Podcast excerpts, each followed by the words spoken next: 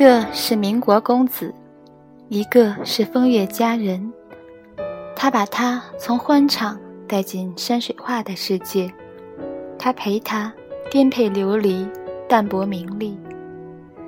他们彼此成全，相携相伴。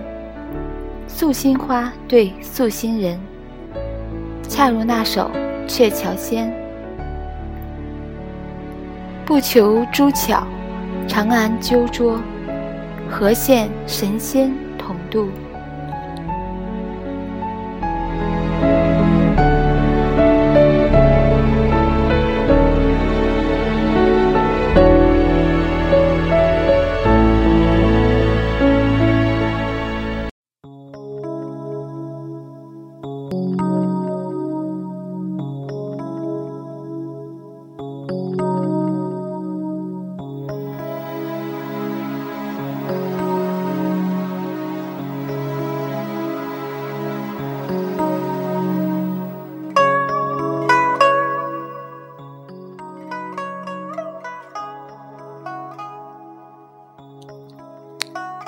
好女人的爱情之潘素，素心花对素心人。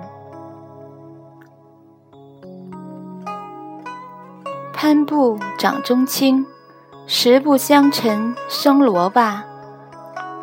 飞弹塞上曲，千秋胡语入琵琶。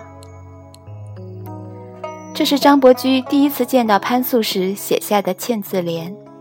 不仅嵌入了“潘妃”两个字，而且将其比作汉朝出塞的王昭君，把她弹琵琶的特点也概括进去，文采飞扬又暗含倾慕。彼时潘素正在上海西藏路汕头路路口张志迎客，她貌美，谈吐不俗，臂上刺着一朵花。有个响当当的艺名，潘妃。潘妃本名潘白琴，苏州人，是前清著名的状元宰相潘世恩的后代。父亲潘志和是个纨绔子弟，把家产挥霍一空。出自名门的母亲沈桂香对婚姻失望，一腔心思寄托在爱女身上。潘素自小。从名师学习音乐和绘画，但潘素十三岁时，母亲病逝。继母借口潘素善弹琵琶可以赚钱，将她卖入风月场作。张伯驹，七岁入私塾，九岁能写诗的神童，与张学良、蒲桐、袁克文并称民国四公子。收藏书画、诗词、戏剧无一不通。张伯驹在盐业银行任总计核，每年到上海分行查账两次。一来二去，就撞上了潘素。你有情，我有意。可是潘素当时和一个国民党中将已到谈婚论嫁的地步。闻讯的中将把潘素软禁到一家酒店。不许他再出头露面。张伯驹的朋友孙耀东出手，先是租了一套房子，再买通中将的卫兵，趁机接触潘素。不久，潘张二人结婚，潘素成了张伯驹的第四位夫人。他们拜访印光法师，皈依佛门，法师为他们取了慧起、慧素的法号，从此慧素成了他的字。素成了他的名。张伯驹曾说：“人生有四大爱好，爱文物，爱女人，爱吃喝，爱读书。爱女人这条，自从娶了潘素以后就自动消失了。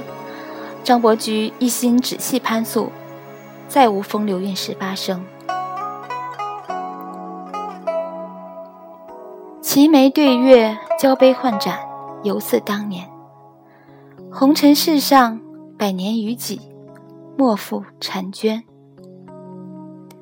这是张伯驹写给潘素的词。每逢佳节良辰，张伯驹总有词作赠予潘素。尤其是每年元月潘素的生日，他曾写下《水调歌头·元宵日邓尉看梅花》。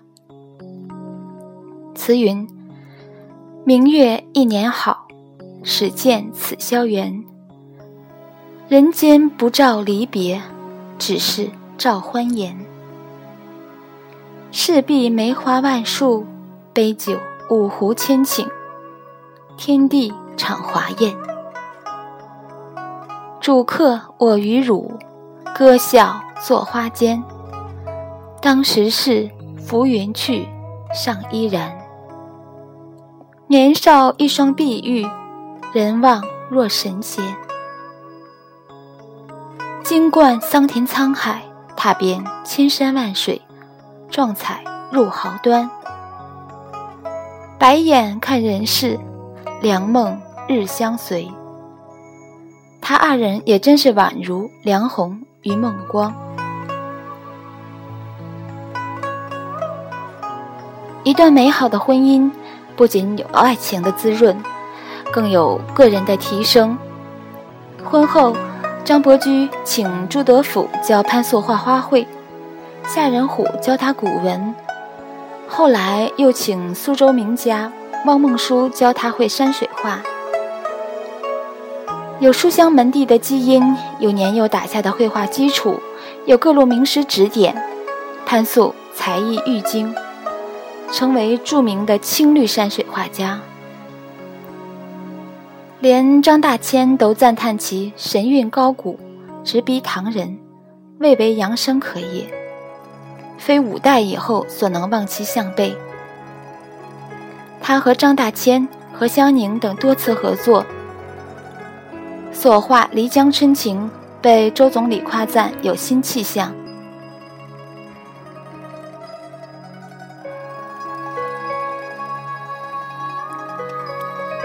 他的作品被国家领导人送给英国首相、日本天皇做礼物。潘素独立女性的姿态已足够超拔，更难得的是她懂张伯驹。张伯驹一生痴迷收藏，从三十岁开始收藏古代书画，不惜一掷千金，家人都不理解，只有潘素始终担当他的知音和守护者。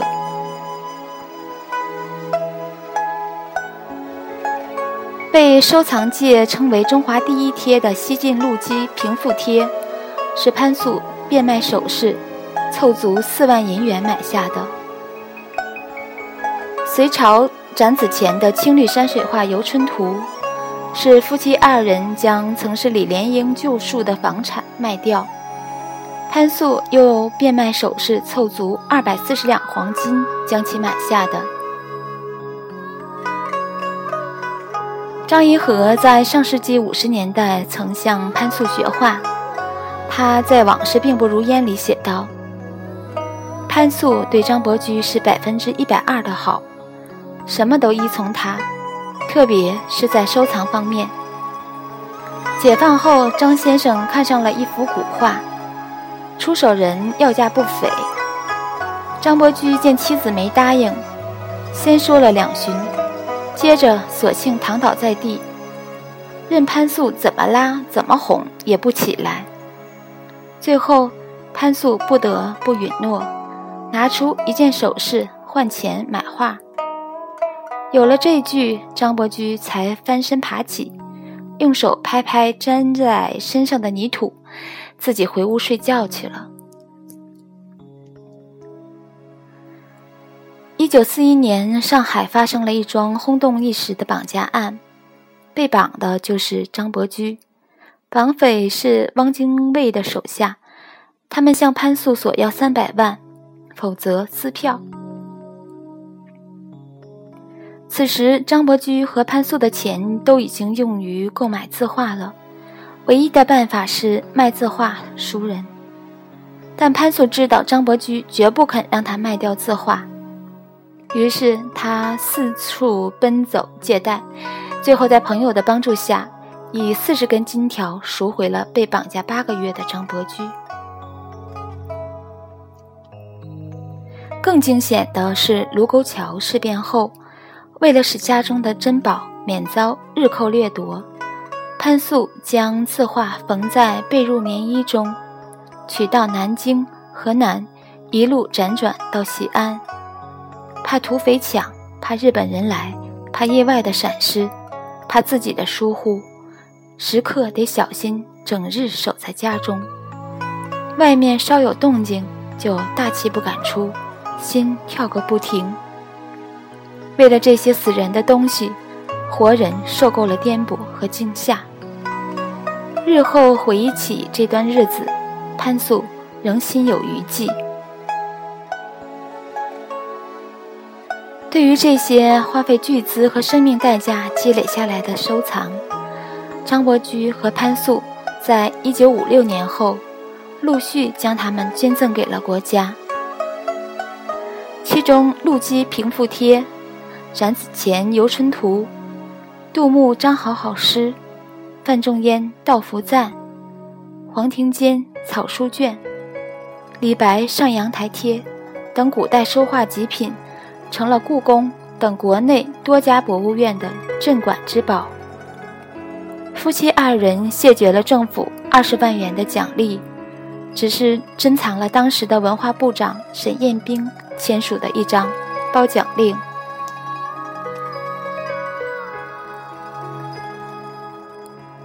可叹的是，一九六七年，张伯驹被打成现行反革命，送往吉林舒兰县插队。公社拒绝收下这个已经七十岁、不会劳动，还要靠公社养着的老头儿，而潘素则要为北京市国画工厂画书签。